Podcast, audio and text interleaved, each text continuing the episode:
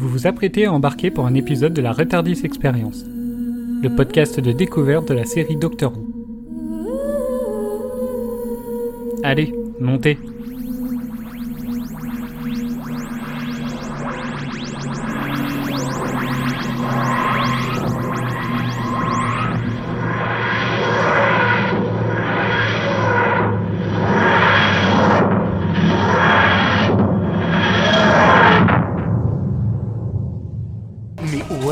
Angelo Est-ce qu'il est encore ici? Le capitaine Reynolds a pris certaines mesures. Les portes d'entrée ne sont pas praticables. Pardonnez-moi, Votre Majesté, vous allez devoir sortir par la fenêtre.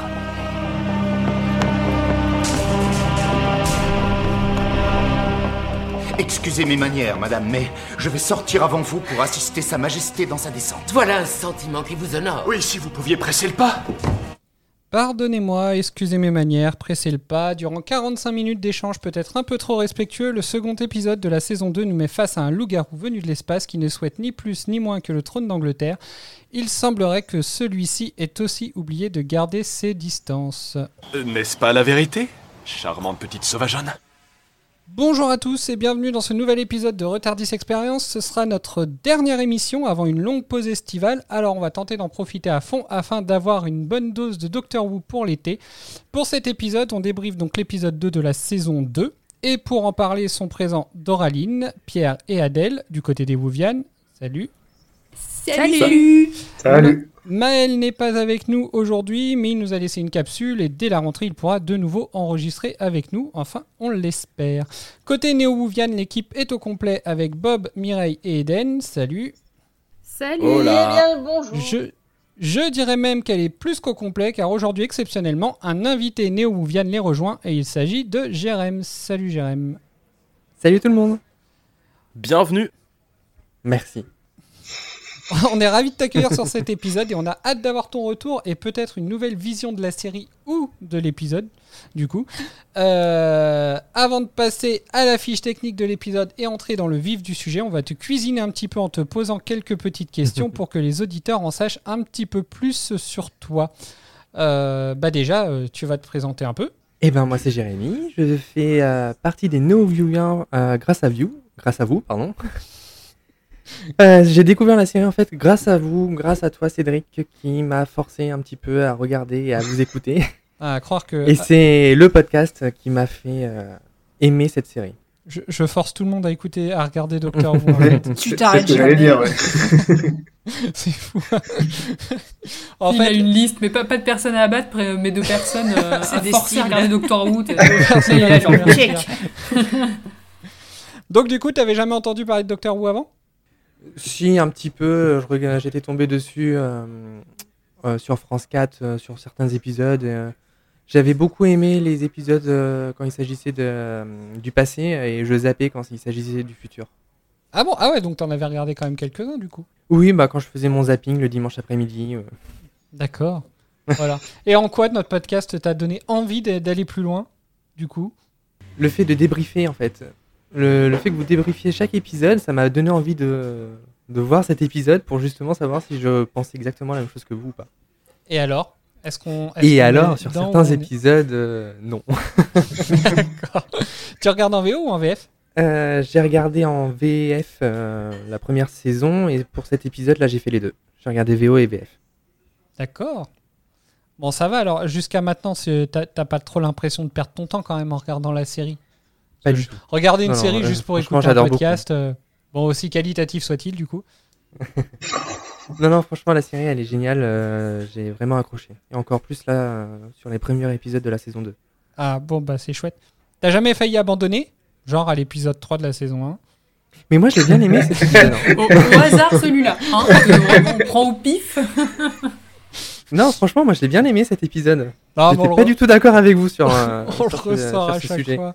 Bon bah c'est bien. Alors ça, donc ça se trouve sur cet épisode-là, en fait, on pensera pas tous euh, la même chose, hein, du coup. Peut-être. On verra bien. Euh, ok, bah je te remercie. Bah, en tout cas, on est très content que tu sois des nôtres. Moi aussi je suis ravi d'être là. Alors avant d'attaquer, euh, avant d'attaquer une nouvelle fois donc l'épisode, euh, donc il me semble que Bob a un, a un coup de gueule à passer, cordial, a-t-il dit. Alors euh, oui, mais j'ai plutôt envie d'appeler ça euh, un coup de non-cœur. Que je souhaiterais attribuer à Eden, qui nous a que spoilé. encore? Tu nous as spoilé lamentablement l'épisode qu'on devait regarder pour aujourd'hui. Tu l'as fait dans le groupe des Néo-Vian et Mais tu m'as littéralement pété la surprise et tu t'es justifié en disant qu'il y avait des balises de spoil et que je n'avais qu'à pas les ouvrir. Alors déjà, c'était pas sur l'épisode là qu'on regarde, c'était sur l'épisode précédent. déjà. Ah oui, j'étais en train de me dire, mais qu'est-ce qu'il raconte lui? J'ai pas été spoilé moi. Mais oui Et ça va, j'ai mis en spoil exprès, t'avais qu'à pas le lire. Alors, Non, non, c'était bien sur cet épisode-là. exactement, puisque le message est euh, le suivant.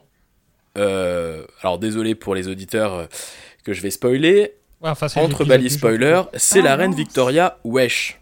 Voilà, donc pour ce spoil, je tiens à ne pas te remercier, Je Et à te faire comprendre. plus. à te faire comprendre très cordialement que je ne suis pas satisfait. Voilà. Bob te déplaudit, Eden. Je m'en Exactement. Surtout qu'en en, en Nous fait, pouvons attaquer ce podcast. elle- elle s'est auto-spoilée toute seule, puisqu'en plus, elle avait même pas regardé l'épisode de son côté, quoi, encore. Mais oui, clairement. Ouais, mais elle fait que ça, elle fait que ça. Voilà, c'était juste le teaser, en fait. Parce qu'on on, on la, on la voit pas dans la bande-annonce du coup? Bah Ah, si, justement. Bah, Ah, si, justement, ouais. teaser. Bah alors, euh, y a pas C'est pas de spoil, voit dans la.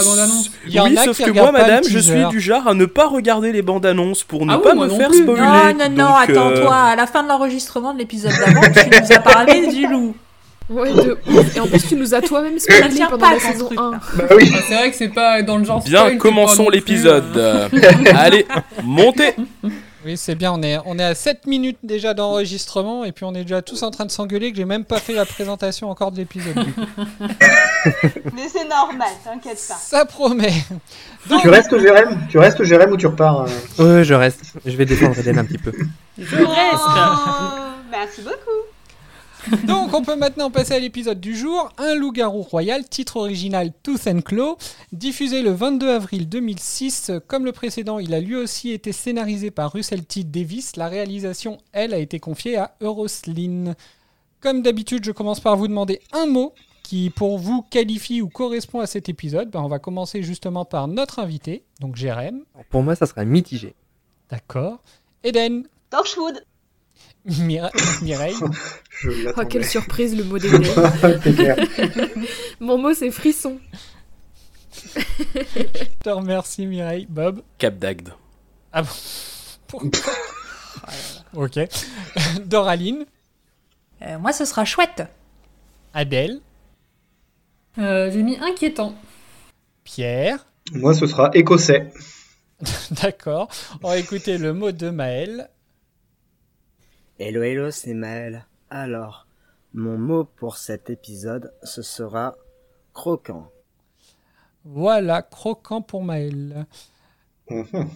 Donc bah, on va enchaîner par le résumé et puis bah, on va du coup euh, se retourner de nouveau vers notre invité car Jérém s'est proposé pour faire le pour se prêter à l'exercice du résumé. Donc euh, nous t'écoutons. Alors, nous commençons cet épisode avec un affrontement que je qualifierais de poudre aux yeux. En effet, des moines en tenue orange qui tournent du bâton pendant 3 minutes avant de frapper quelqu'un pour récupérer une maison contre des hommes ayant la cinquantaine passée, c'est seulement après ce combat entre les majorettes et le club du troisième âge que nous retrouvons le docteur et Rose qui décident d'aller en 1979 à Sheffield. Passons sur le fait que Rose préfère aller voir un chanteur en concert plutôt que d'aller voir les premiers Jeux olympiques antigravitationnels. Bref, une fois n'est pas coutume, le Tardis se trompe, enfin, vu comment le docteur le pilote en tapant du marteau n'importe où, on se demande si c'est réellement le Tardis qui fait des siennes. En sortant, il se retrouve nez à nez avec l'escorte royale de la reine Victoria, en 1879. Grâce au papier magique du docteur, on apprend qu'ils sont envoyés pour protéger la reine durant son périple. Enfin, le docteur et non la petite sauvageonne dévêtue qui lui sert de compagnon. S'ensuit un petit pari digne de Rose qui consiste à faire dire à la reine cela ne nous amuse guère. Sa Majesté et nos deux confrères arrivent au domaine de Torchwood. Tiens, ce nom ne m'est pas inconnu. Le lieu où les pseudo-moines Shaolin ont pris le commandement et où tout le personnel est retenu en otage dans la cave qui est surveillée par un moine qui lui-même est en cage. Niveau surveillance, on repassera. Alors que la Majesté part vaquer à ses occupations avec Sir Robert, le maître des lieux, un mystérieux coffre est mis en sécurité dans une cage en bois que même un nourrisson pourrait ouvrir. Nous arrivons dans une salle avec un gigantesque télescope fabriqué par le père du proprio qui s'entendait bien avec le, défunt mari de la reine. Au moment où nous allions en apprendre plus sur la légende d'un loup, le vieux moine déguisé en majordome nous interrompt pour nous signaler qu'il allait bientôt faire nuit. On apprend aussi qu'il s'agira d'une nuit de pleine lune. Ok, donc pleine lune, légende avec un loup, en 5 minutes on sait déjà à quoi s'attendre. Super le suspense. Alors que Rose vide la garde-robe de la femme du proprio, les moines préparent des couronnes de gui et donnent du somnifère aux gardes.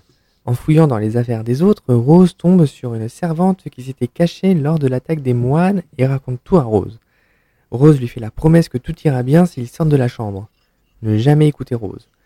Car une fois sortis de la chambre, ils se font kidnapper et enfermer avec les autres dans la cave. Alors que la reine et le docteur dînent en présence du proprio et du chef de garde, nous apprenons enfin l'histoire du loup. Pendant que sœur Robert nous raconte l'histoire d'un loup-garou, Rose se tape la discute avec le moine en cage, et on apprend qu'il s'agit d'une sorte de parasite extraterrestre qui s'est emparé du corps d'un jeune homme. Nous avons enfin une preuve d'une quelconque intelligence de la part de Rose qui motive les autres à se libérer alors que le moine se transforme en loup-garou. Le docteur abandonne la reine pour aller à la rescousse de Rose, et cette dernière manie très bien le pistolet car elle se débarrasse du moine sans problème. Alors que le loup tue les hommes un par un, les femmes se réfugient dans la cuisine. Alors que le loup y rentre, il les laisse mystérieusement en vie. La reine reprend son bien et rejoint le docteur. Il se réfugie dans un bureau où le loup ne peut y entrer. Le docteur comprend alors qu'il est repoussé par le gui suite à un langoureux bisou avec le mur. Et la femme du proprio aussi comprend que le gui est la kryptonite du loup, et avec les servantes, elle commence à préparer une mixture à base de gui. Alors qu'ils sont en plein brainstorming, la reine demande à Sir Robert de protéger un objet qui est bien plus précieux que sa vie. Et elle nous sort de son sac un diamant énorme, le Koh-i-Noor. Le diamant a la réputation d'être maudit. D'un seul coup, le docteur comprend que c'est la clé qui leur permettra de se débarrasser du loup. Ce dernier, d'ailleurs, fait son apparition sur la verrière du plafond.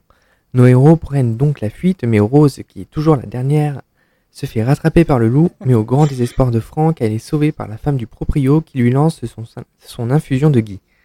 Sir Robert décide de se sacrifier pour laisser du temps au docteur de rentrer dans l'observatoire et de préparer le télescope qui est en fait un, qui est en fait un piège qui s'active avec le diamant de la reine. Le loup est capturé par la lumière et est tué.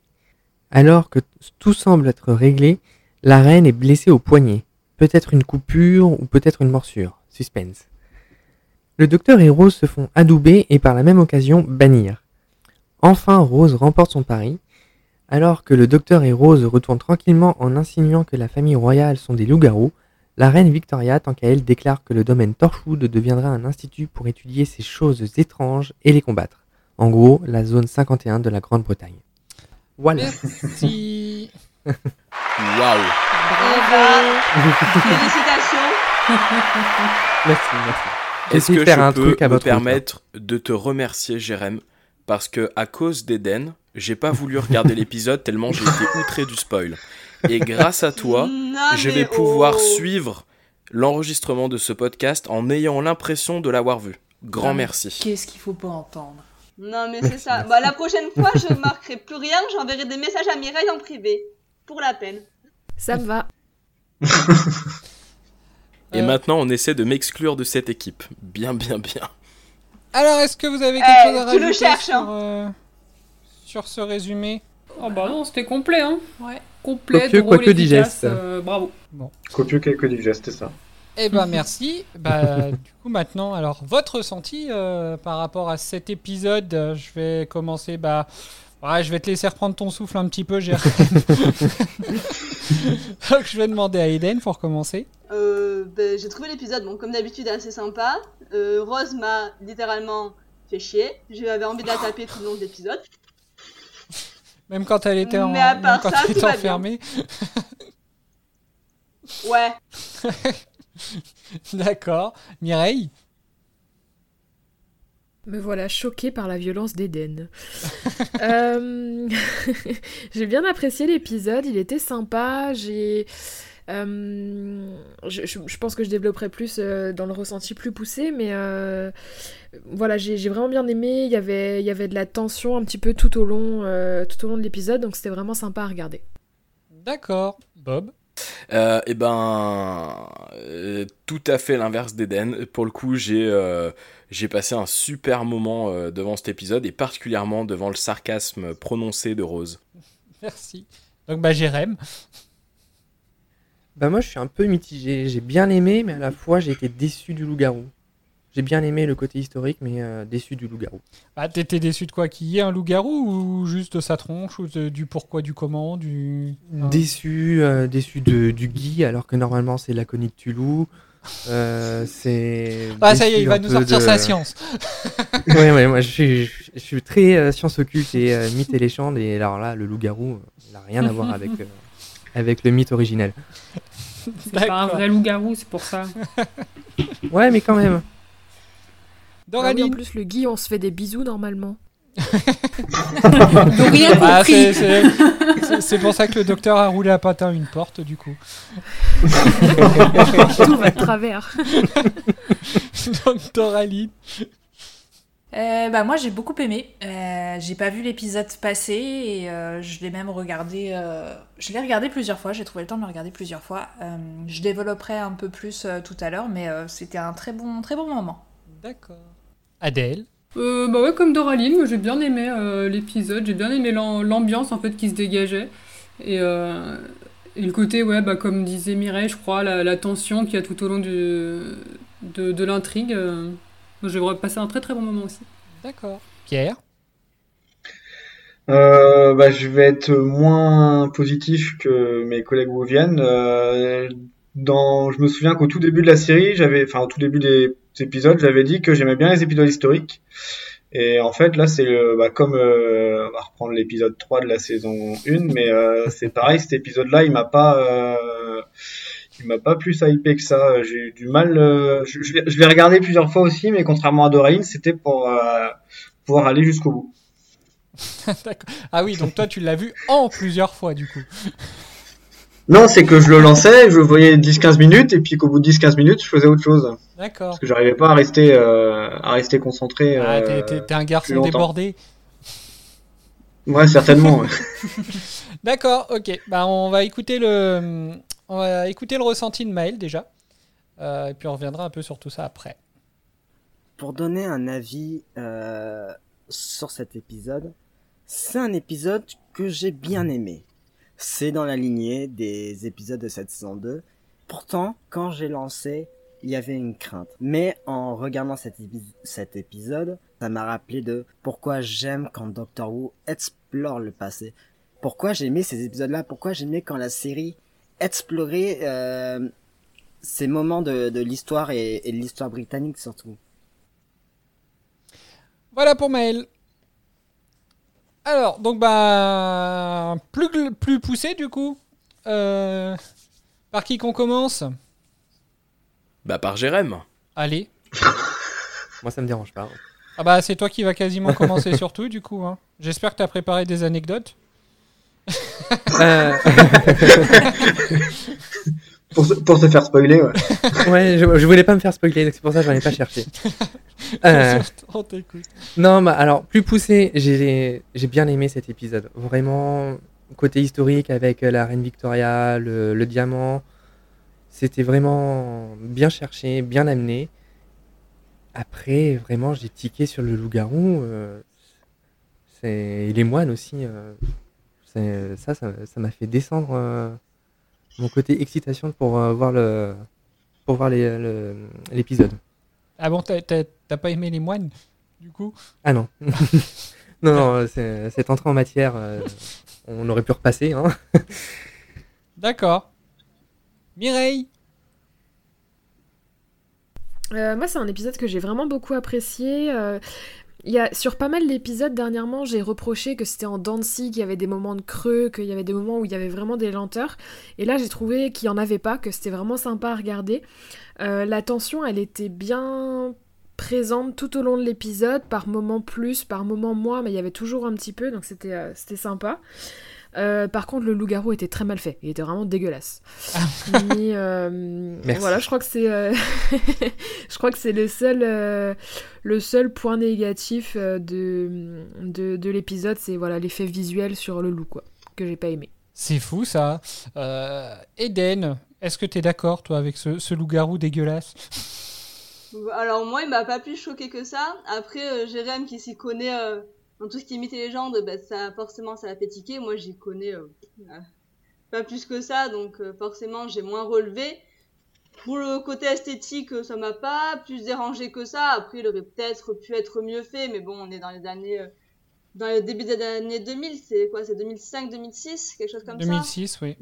ça. Ouais, 2006. Donc on n'avait pas aussi euh, tous les effets spéciaux, je pense qu'on peut faire maintenant, avec on peut faire des loups-garous beaucoup plus jolis. Euh, moi, ce que je retiens surtout, c'est comme t'en parlais, Jérém, c'est la première scène de bagarre euh, quand les moines arrivent. Je me suis, quand j'ai vu cette scène, je me suis dit, mais qu'est-ce qu'ils vont nous sortir encore? Qu'est-ce qui se passe? C'est vrai qu'elle est un peu grosse cette scène en fait. Ah, c'est dans, c'est dans l'excès. euh, Enfin, comme il a dit, euh, Jérém, trois minutes à tourner un bâton pour finir par taper. Enfin, oh, l'excès, quoi. C'est vrai. Bob? Et puis, on en parle aussi du saut, du saut périlleux des moines. Non, ça vaut pas le coup. voilà, hein, on est d'accord. Merci.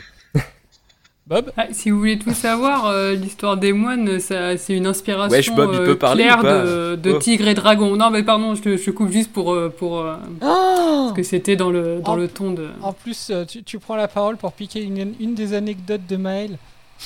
Va falloir que je- Mais il parle pas de Tigre et Dragon. Bah si Bah moi en tout cas je Ouais, l'ai j'ai dans vu les- un autre Ouais, truc. je l'ai dans les anecdotes hein, du coup. Bah, dans ce Ouais. qu'il a écrit, euh, ça m'a pas du tout parlé alors. Donc, Donc, il a peut-être dit différemment à l'oral, je ne sais pas, je l'ai pas entendu. donc Bob, vas-y. Eh bien, Bob est vexé et vient de quitter ce podcast. Retrouvez Franck immédiatement. Euh, donc, pour donner euh, mon avis de, de Francky, euh, je suis un peu d'accord avec ce qui a été dit sur les moines qui sont un peu euh, rasoirs. Pour loup-garou, je suis un peu moins d'accord dans le sens où j'ai distingué deux choses. La transformation que j'ai trouvé juste bluffante et à peu près du même acabit que celle qu'on peut voir dans Harry Potter 3. Par contre, c'est vrai qu'une fois qu'il était totalement transformé, il était plutôt dégueulasse. Néanmoins, sur la transformation, je me suis demandé s'il n'y avait pas la même équipe euh, de CGI qui était derrière, parce que j'ai vu, enfin, j'ai trouvé qu'il y avait énormément de similitudes.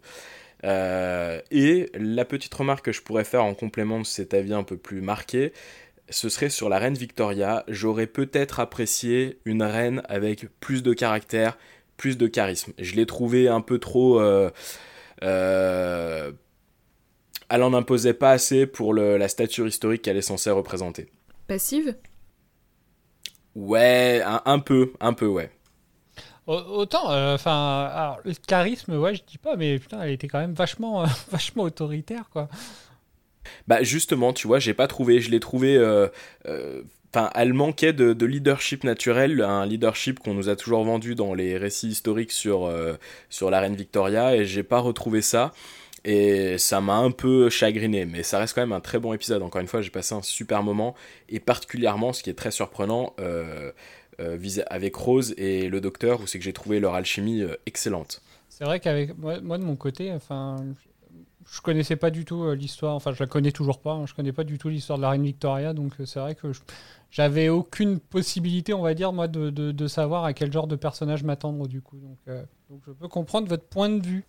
Avant de, avant de, vous laisser répondre, Adèle, Pierre et Doraline, on va écouter le ressenti un peu plus poussé de Maël qui justement parle du loup-garou. Ce que j'ai aimé dans cet épisode, c'est l'ambiance qu'installe le réalisateur euh, Euroslin. Quand il rentre dans cette maison, bah, il y a quelque chose d'étrange qui gravite autour de cette maison. Et je me mettais à méfier de ce que je voyais. Et je trouve que ça va encore plus loin quand on a cette intrigue qui tourne autour de, de ce loup-garou. Et je trouve que ce loup-garou, il apporte un truc au récit. Euh, il me met pas à l'aise. Et parfois c'est flippant, mais sans trop. C'est pas un épisode de la flippance, mais il y a des moments j'étais pas bien du tout. Et euh, et en plus euh, le fait que tout se passe dans une forme de de huis clos, bah ça marche très bien. Après, on peut parler euh, des effets spéciaux du loup-garou qui sont, soyons clairs, ridicules. hein. Mais je trouve que ça va avec l'ambiance qui est justement installée. Je trouve que tout ceci est cohérent. C'est pas du kitsch gratuit, mais c'est une installation d'une, comme je, disais, d'une ambiance, et je trouve qu'il s'intègre relativement très bien avec, euh, avec les décors. Après, je parle de loup-garou ridicule, mais pour moi, il y a, y a rien de plus ridicule que dans Harry Potter et le prisonnier d'Azkaban où Lupin se transforme en loup-garou et là, là, c'est vraiment très très très moche. Bon, alors j'avoue que la fin, j'ai hésité à le garder, mais euh, je me suis dit, on n'est pas, on n'est pas censé parler d'Harry Potter du coup. Mais euh, je me suis dit, on verra après si on le garde au montage. Euh, voilà l'avis de, de Maël, du coup. Alors, est-ce que vous avez des choses à redire là-dessus de votre côté? Moi, juste pour revenir sur euh, l'avis de, de Bob, euh, sur la reine Victoria, de Franck, pardon. Je, je suis perdu. Euh, Dis-toi que, que nous, on a une saison hein, derrière. bon courage. Non, mais pour la reine Victoria, au début, euh, elle, en impose quand même un petit peu, hein, quand, euh, avec la rencontre entre euh, le docteur et Rose. Elle est autoritaire, elle a du charisme. Une fois qu'elle arrive dans, le, dans le, domaine de Torchwood, là aussi, elle, im- elle impose un petit peu. C'est qu'une fois qu'il y a le loup-garou, elle commence à, avoir, à flipper un petit peu, que là, où, où elle se met en retrait, mais parce que justement, elle, elle a- comment dire, elle joue la peur, elle joue magnifiquement bien la peur. Non, vous n'êtes pas d'accord? Bah, je sais pas, c'est vrai qu'elle a peut-être un peu de. Enfin, moi je trouve que le peu de leadership qu'elle a et qu'elle dégage, c'est du leadership par, euh, on va dire, par, euh, par sa fonction et pas euh, naturel. Et typiquement, pour ceux qui connaissent la série Disjointed, ou Disjoint, je sais pas comment ça se prononce, l'actrice euh, Ruth, euh, je sais plus quoi, je l'aurais trouvée mais excellente dans ce rôle. Mais a priori, je crois pas qu'elle soit britannique, donc euh, ça aurait pas été possible. Mais enfin voilà, pour, pour montrer un peu le genre d'actrice que j'aurais vu jouer la reine. Je connais pas du tout personnellement. Non, ça me parle pas. Alors, je vais chercher le, le nom exact.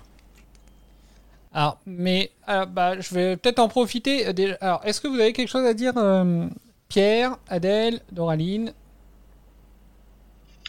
Euh, Vas-y, Pierre. Non, bah- non, je voulais rebondir sur le, euh, aussi sur le, sur le loup-garou. euh, c'est vrai qu'il est pas. Moi, il m'a fait. J'ai trouvé que celui d'Harry Potter était beaucoup moins beau pour le coup que celui qui est dans cet épisode-là. Moi, ça m'a pas plus choqué que ça dans dans dans l'épisode de cette semaine. euh, J'ai trouvé que le loup-garou était plutôt réussi. euh, après, je m'y connais pas plus que ça, mais ça m'a pas plus choqué. Euh, après, sur, euh, c'est ce que je disais tout à l'heure. Sinon, sur le sur le côté historique de de l'épisode, euh, bah en, en fait, je je sais pas, je commence à réviser un peu ce que j'ai dit. J'ai hâte d'avoir un épisode euh, historique où je pourrais dire ah bah cet Ah, épisode-là, il me plaît vraiment. Bah non, parce que Ah, J'aime les épisodes historiques. C'est vrai que pour l'instant. Bah c'est ça, c'est ça. j'ai hâte, euh, j'ai hâte d'en avoir un où je pourrais dire ah bah celui-là vraiment euh, j'ai accroché et puis bah peut-être que euh, ce sera pas le cas des autres. Je me souviens pas, t'avais pas accroché sur euh, le, le double épisode Tu es ma maman? Euh, si si si c'est que j'avais j'avais bien aimé le, la première partie mais la deuxième je l'avais regardé en deux Ah fois oui, encore vrai. une fois. Effectivement. Ah, on va y arriver, on va espérer. Peut-être d'ici la fin de la saison. Il n'y a pas de raison. Ouah, j'espère d'ici la fin de la saison quand même j'espère ouais. Vous en avez pensé quoi de la transformation du loup? Moi, je vous trouve vachement sévère avec ce pauvre loup. Bah ouais moi aussi. Bah, enfin, moi, j'ai j'ai trouvé vachement beau, hein. honnêtement. Parce Enfin, en ce moment, j'a- j'avoue que je regarde, euh, je, je regarde les épisodes de Doctor Who en boucle sur Pluto TV. Donc forcément, euh, il, il passe assez souvent celui-là. Et c'est vrai qu'à chaque fois que je le vois, euh, je me dis, enfin, pour du 2006, en vrai, euh, je trouve que ça, enfin, c'est Ouais, beau. c'est pas dégueu. hein. Bah, il faut pas oublier quand même qu'il y a eu un film qui s'appelle Le Loup-garou de Londres, qui est sorti en 1800, euh, je sais plus combien, euh, le temps que je fasse la recherche vite fait. Euh, il- C'était pas en 1981. Le Loup-garou était beaucoup plus joli que celui-ci. C'était du maquillage, c'était des... c'était pas des effets spéciaux. Et les effets spéciaux, euh, on aurait pu faire des- un truc beaucoup plus joli qu'une pauvre euh, image synthétique en 3D. Ouais, mais c'est la télé publique, hein, Doctor Who. Hein, faut pas trop leur en demander. Et puis c'est Doctor Who, on a eu des effets spéciaux bien pires que ceux-là. oui, hein, euh, aussi, hein, c'est vrai. Doctor Moi, Aline, pour le loup, je suis. Ah bah. c'est pas grave, allez-y, je, je discuterai après. Tu vois, alors, je- je- juste un aparté, tu, tu vois, Pierre, même la distribution de parole, je sais pas la faire.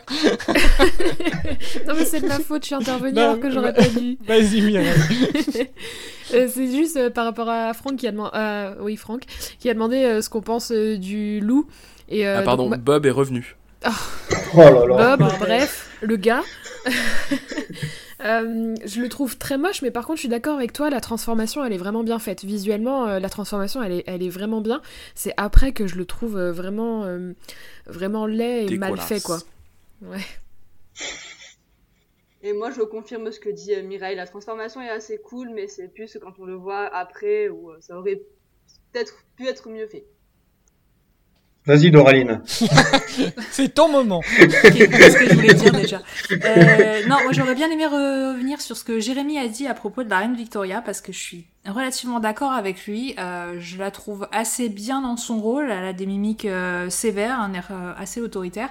Et euh, tu as dit, Jérém, euh, que justement elle laissait de côté un peu cet air euh, autoritaire quand elle commençait à avoir peur. Et moi j'ai aimé que justement elle s'entête pas à jouer la reine. Que- quelqu'un de bien cantonné dans son rôle qui justement va tenir tête au docteur en lui disant non on fait comme moi j'ai envie Euh, j'ai aimé justement qu'elle ait peur et qu'elle se laisse un peu porter euh, bah, par, par ces deux invités euh, qui en savent plus qu'elle sur euh, ce qui se passait quoi voilà Merci. vous pouvez parler c'est bon hein, j'ai fini Adèle. Euh, bah, non, j'ai pas grand chose à rajouter à ce qui a été dit. Hein, euh. D'accord. Alors, bah, du, coup, Voilà. ça, du coup, ça me donne envie de, de passer le, un premier extrait euh, qui, qui, je trouve, met bien euh, en, en valeur euh, peut-être ce côté euh, de, de la reine Victoria qui, qui commence à, être, à être très stricte, mais qui petit à petit s'ouvre un petit peu. Et, et enfin, on va écouter, c'est le, le passage du dîner. Hop, on écoute. Votre compagne implore votre pardon. Elle est retardée par des soucis vestimentaires. Oh, ça ne fait rien, je lui garde un peu de jambon. Cette petite sauvageonne le mangerait peut-être tout cru. Très bien vu, madame. Très spirituel. Un tantinet spirituel peut être bien. Je sais que vous avez rarement l'occasion de dîner avec moi, capitaine, mais sachez garder vos distances. Je ne vous demande pas de commentaires. Vous êtes à ma table, sachez que c'est déjà un honneur.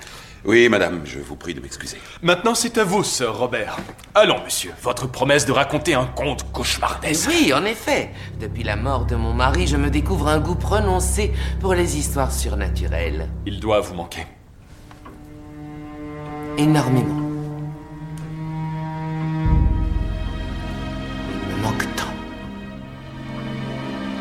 Là réside le charme des histoires de fantômes. Non pas celles qui donnaient le frisson aux enfants, mais le. l'espoir, un jour, de pouvoir entrer en contact avec l'au-delà. Tous sur Terre, souhaitons recevoir un message de cet endroit inconnu. C'est le Créateur qui détient la clé du mystère qui nous apporterait une telle consolation. Je trouve que c'est un passage, euh, du coup, euh, après, enfin, vous direz ce que vous en pensez, mais je trouve qu'effectivement, c'est un passage, bon, bah, déjà, qui commence par, euh, par, par le capitaine qui se fait remettre en place, et juste après, justement, il y a quand même un petit moment de faiblesse où, justement, elle parle, elle parle quand même de son mari qui lui manque, etc. Donc, euh, donc est-ce qu'au final, ça, je trouve que ça illustre bien ce que vous dites depuis tout à l'heure, du coup. Ouais, je suis assez d'accord avec toi. Et puis la musique derrière qui vient un petit peu appuyer l'accent dramatique, entre guillemets, euh, de quand elle euh, parle de la perte de son mari, ça amène aussi quelque chose à la scène qui est assez touchant. C'est vrai. Mm. Moi j'ai bien aimé son regard aussi, à ce moment-là. Elle, a- elle avait une expression dans le regard qui voulait tout dire, qui veut- on voyait le manque de son mari. Après, justement, est-ce que du coup, euh, elle se retrouve parce que c'est un peu ça le, c'est un peu ça le, le, le, le cœur, j'ai envie de dire, de l'histoire. Euh, elle se retrouve un peu euh, dans un endroit où son mari aimait être. Euh, elle, fait un, fait un, voyage qu'elle fait tous les ans alors que d'habitude c'était lui qui le faisait. Donc en gros elle est un peu sur les traces de, son mari en fait. Est-ce que c'est pas ça aussi qui fait que bah, se retrouve finalement dans une situation où bah, elle est peut-être un peu moins autoritaire, un peu plus fragile, un peu plus... Enfin par rapport au personnage je veux dire. Peut-être. Euh, On sait depuis, je me rappelle plus, on sait depuis combien de temps euh, il est décédé, son mari? Euh, ça se passe en quelle année? 79 Son mari, c'était qui son mari? Albert. C'était le prince Albert de Ah, mais il est mort il y a pas longtemps, lui Il est mort en 1861, le 14 décembre 1861 au château de Windsor. Ah, ça faisait quand même Win- 18 ans. Windsor. Je sais pas le prononcer. Ça me fait rire ce que t'as dit, Cédric, parce que la première fois dans l'épisode, quand j'ai entendu Prince Albert, j'ai vraiment bugué en mode euh, Attends, c'est même là, il y a un problème. Donc, bah, du coup, 18 ans avant. Euh, ouais. Donc voilà, au bout de 18 ans, il lui Ouais, manque quand toujours. même. C'est beau. Oui, je trouve aussi. Et il y a un truc que je sais pas, c'est euh, tous les ans, elle faisait ce- depuis la mort de son mari, elle faisait ce, ce voyage? Bah, si j'ai bien compris, oui, c'est un pèlerinage un peu annuel. euh, C'est ce ex- c'est ce qu'elle explique au moment du justement où elle, où elle montre le diamant. Elle explique que tous les ans, elle l'emmène se faire euh, chez, chez les joailliers royaux pour, euh, pour justement le faire le faire tailler quoi. Non? Ouais, c'est ce que j'ai compris aussi. Donc voilà, du coup. Euh, bah justement, euh, Maël avait un ressenti aussi sur la reine, donc bah du coup, on va l'écouter. Second point que j'ai beaucoup aimé avec euh, cet épisode, c'est ce qui se passe avec la reine Victoria. Déjà, quand j'entends la reine Victoria, bah c'est waouh, c'est c'est un grand nom de l'histoire britannique. C'est une reine qui a qui a eu un, un long règne, si ma mémoire ne fait pas défaut. Et ouais, j'étais dans le même état que Rose au moment où elle va rencontrer cette cette icône en fait ce grand nom. Et je trouve que avec ce nom, bah, on est à fond dans cette époque euh, victorienne, ce qui fait que ça, j'ai bien aimé. Ça, c'est pour le côté historique, mais par rapport à l'épisode, bah, je trouve que la reine Victoria, elle a un intérêt à être présente dans cet épisode. Je la trouve mystérieuse. Je me demande, mais qu'est-ce qu'elle raconte en fait? Et tout ce qu'elle raconte en fait, c'est, on nous suppose des choses, mais j'arrive pas à me placer face face à ce qu'elle est dans dans dans ce qu'on voit. Et et ouais, c'était passionnant et et pareil que ce soit elle, que ce soit le loup-garou, que ce soit tous les personnages qui gravitent autour de cet épisode, bah c'est une proposition. Et cette proposition là, elle me plaît complètement et c'est un épisode qui était euh, vraiment savoureux. J'ai passé un super moment et je trouve que intelligemment on explore plutôt bien la relation entre euh, le docteur de David Tennant et euh, et, et Rose même si euh, même si dans le jeu bah, il y a quand même un écart entre David Tennant et, et Billy Piper mais ça on en a beaucoup parlé. Voilà. Bah, au final, il a pas vu que la reine Victoria, du coup. hein, il a un peu tout, il a un peu tout balancé. Croquant, savoureux, Maël avait faim. Alors, donc du coup, est-ce que vous avez des choses pour rebondir là-dessus? C'est vrai que là, la reine, du coup, on en a pas mal parlé. Moi, je suis d'accord avec euh, Mal, elle est assez mystérieuse dans son comportement aussi. Au début, euh, ben, elle a des moments touchants, comme on vient de voir, puis elle a des moments où elle est reconnaissante envers le docteur quand euh, il la sauve, et puis après, elle, le elle l'adoube, elle, ban- elle le bannit. Après, elle veut monter Torchwood pour se protéger bah, du coup de ce qu'elle a vu. Donc c'est vrai qu'elle est un peu mystérieuse, sur- mystérieuse sur plusieurs aspects euh, comme ça, de, de changement entre guillemets de comportement. D'accord. Ouais, elle est assez ambivalente en vrai, c'est. Mais bon, ça lui donne un peu de cachet. Bah, après, enfin, c'est et puis c'est la situation peut-être aussi qui, qui fait, euh, enfin voilà, hein, comme tu dis, à un moment, enfin voilà, elle se retrouve un peu à avoir peur et tout. Enfin voilà, hein, peut-être que c'est ça qui change son, son comportement, puisqu'après justement, euh, au final, à la fin de l'épisode, euh, se retrouve quand même à se remettre, euh, on va dire, dans son dans son rang, euh, à les bannir parce que justement pour euh, pour elle, tout ce qu'ils ont vécu, en fait, c'est à cause du docteur et de. Alors qu'au final, c'est juste que si elle s'en est sortie, c'est grâce au docteur. Mais quelle ingrate. donc, donc voilà, du coup. Pour info, j'ai retrouvé le nom de l'actrice dont je parlais tout à l'heure, c'est Kathy Bates. Ah. Euh, Ruth, c'est son nom de personnage dans Disjointed. Et euh, c'est une actrice américaine, donc de toute façon, elle aurait pas pu l'incarner. Donc euh, c'est nul et non avenu. Kathy Bates, donc, qui a joué dans Misery, qui a joué dans Titanic. Oui, tout à fait, c'est ça, oui, tout à fait. D'accord. Ah oui, je viens de faire le lien, ouais, Misery, t'as raison, tout à fait. Bah, effectivement, c'est vrai qu'elle aurait eu, euh, elle aurait bien eu la carrure pour, euh, pour le faire. Elle fait des, Ah, des tu rôles vois, assez, euh, cette dame, parce qu'elle est quand même d'un certain âge, donc pour avoir un peu de respect, cette dame, euh, je trouve qu'elle a un certain euh, leadership naturel qui, à mon sens, aurait mieux collé à l'interprétation de la reine Victoria, mais c'est très subjectif. Je suis d'accord. Alors, bah, au final, il finissait son, il finissait son, son ressenti par euh, le, on va dire la, La relation entre le docteur Oui, et Rose. Je te remercie. Donc il finissait l'enregistrement par la relation entre le docteur et Rose. Qu'est-ce que vous en avez pensé? Euh, Parce que l'air de rien, on en, on en est toujours au début. hein. C'est que la troisième aventure, on va dire la deuxième vraie aventure, puisque la première, on va dire, euh, enfin voilà, il n'était pas là tout le temps, lui. Donc euh, est-ce que pour vous ça match toujours? Est-ce que ça match Est-ce que ça commence à matcher? De plus en plus, même. Ouais, je suis d'accord, ça match, ça match bien. Ça matche Ouais. très bien même. Très bien, on- c'est vrai qu'on voit la complicité qui s'installe et tout, qu'on voyait pas avant, et ça fait plaisir. Sur le chemin aller et le chemin retour du, du domaine, on, les, on voit vraiment cette complicité où ils sont en train de déconner. euh, Rose euh, lance un pari et ils sont là à se, à se toucher, à rigoler ensemble. On voit vraiment qu'il y a une alchimie entre eux. le passage qui m'aime bien, Mm. que j'aime bien, c'est au moment où ils sont, euh, au moment où le docteur arrive au sous-sol et qu'elle lui dit mais où est-ce que vous étiez? Je- Ça m'a éclaté en fait qu'elle l'engueule comme ça du coup. Mais euh, alors, ce, ce passage-là, il me fait penser beaucoup à Nemo. Euh, c'est con, hein je, je- je vois la tête d'Adèle et euh, j'ai bien entendu, il a dit Nemo. oui, j'ai bien dit Nemo parce qu'en fait, J'avoue que je, je, je m'attendais pas à ça. Mais c'est en fait à cause du passage où, euh, où elle les en... où en fait euh, où ils sont tous enchaînés au sous-sol et Rose en fait encourage tout le monde à tirer en même temps en fait. Ça me fait vachement penser au nage droit devant toi de Dory. Du coup. Donc voilà, c'est pour ça que ça me fait penser à Nemo. Merci Cédric, je me sentais seule depuis que j'avais comparé les Totally Spies à Doctor Who. donc Ah, tu vois. me sentir.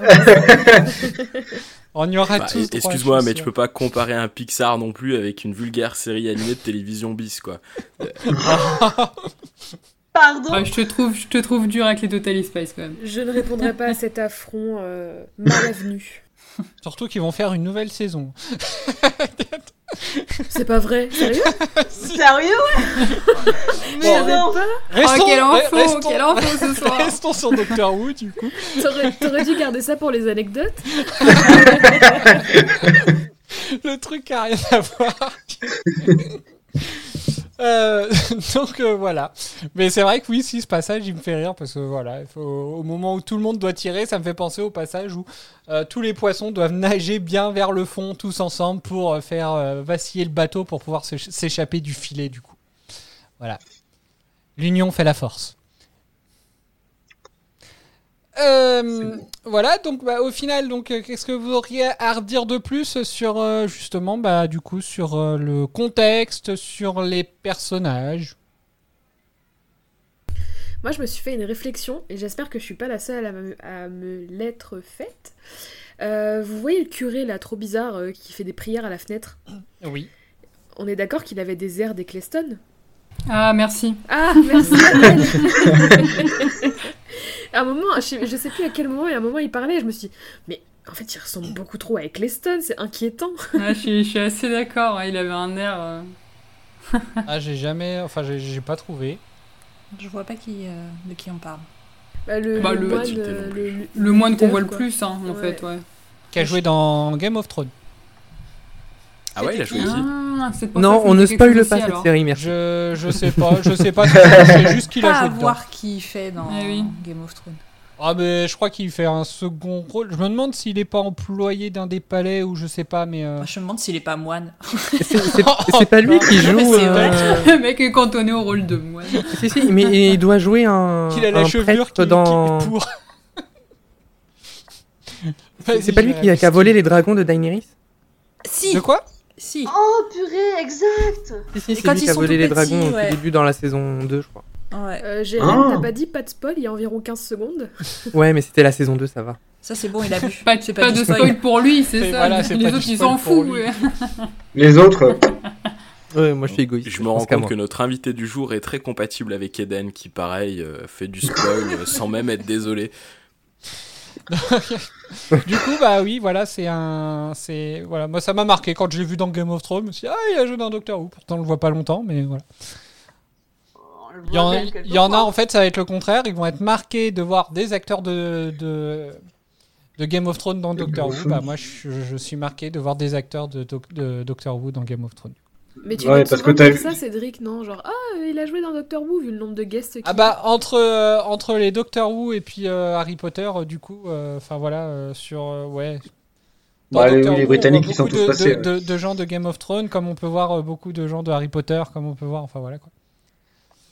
bref, du coup. donc, est-ce que vous avez autre chose sur, sur les personnages? Moi, je suis toujours aussi amoureuse de David Tennant. Oh, c'est bien, si ça, ça change pas. Depuis le temps que tu l'attendais. On s'est fait une réflexion avec Adèle, mais alors c'est sûr que. Donc, bah, au final, on revient ah presque sur Eccleston. Oui, tu t'en souviens plus. Ah bon? Euh, Mais après, c'est, ça va pas trop. Euh, enfin, ça va intriguer que ceux qui regardent l'épisode en VF. Ah. Euh, j'ai trouvé que sur cet épisode, euh, on reconnaissait beaucoup plus le doublage d'Eccleston que le doublage de, de Tenante, du coup. Par rapport au premier épisode, il y avait d'autres intonations qui, qui, qui faisaient qu'on qu'on arrivait moins à comparer avec Eccleston, alors que là, quand on écoute les passages, euh, en français, on entend euh, vraiment la, voix d'Eccleston, du coup, enfin le doublage d'Eccleston, j'ai l'impression. Est-ce que ça vous a fait ça Bob qui regarde en français, Doraline. Jérém, t'as vu les deux? J'ai pas forcément vu de différence entre le premier et le deuxième épisode. J'en avais, parlé, mais j'avais vraiment peur que ce soit outrageux, outrageant, je sais pas comment on dit en français, euh, d'avoir la même VF pour deux personnages. Et au final, c'est choquant, mais on s'y acclimate assez vite. Donc ça m'a pas forcément bien marqué. D'accord. Doraline, non marqué là. De quoi? Moi, ça m'a surtout marqué là quand tu as passé les extraits. En fait, j'avais vraiment l'impression que c'était Eccleston. Mais après, une fois qu'on a l'image avec euh, David Tennant, euh, ben, on s'y fait. D'accord, oui c'est vrai. Oui après le, enfin le doublage Tennant, moi je trouve qu'il est pas mal aussi. Mais c'est vrai que par exemple, euh, enfin quand je regarde des épisodes qui sont un peu plus, euh, un peu plus tard, euh, je trouve, je reconnais moins en fait Eccleston, mais là sur cet épisode-là, je me dis vraiment, euh, c'est vrai que les intonations et tout, le, peut-être l'accent, je sais pas, je trouve qu'il y a vraiment quelque chose qui, enfin, on le reconnaît bien là à ce niveau-là. Peut-être qu'il a été doublé en premier et que du coup il n'avait pas encore trouvé le timbre pour. Peut-être. Pour un autre personnage, peut-être, je sais pas. Peut-être, je ne sais pas non plus. En tout cas, toutes ces imperfections, pour moi, ont été gommées par le jeu de Rose. Euh, je, je ouais, c'est incroyable, mais je suis friand de l'humour sarcastique qu'elle développe. Et puis les petites scènes foutage de gueule entre elle et le docteur, c'est juste un pur bijou, je trouve. Et après, enfin, qu'est-ce que vous en pensez, Den, Mireille, Jérém? Je suis d'accord, elle joue euh, son jeu. Enfin, je crois que je l'avais déjà dit pour l'épisode 1, mais euh, son jeu s'améliore vraiment. Il y a, il y a, il y a un net changement entre la saison 1 et la saison 2, donc euh, je, rejoins, euh, je rejoins Franck là-dessus. Et puis euh, le, running gag. Oh. le running gag. tu vas finir par te faire appeler truc.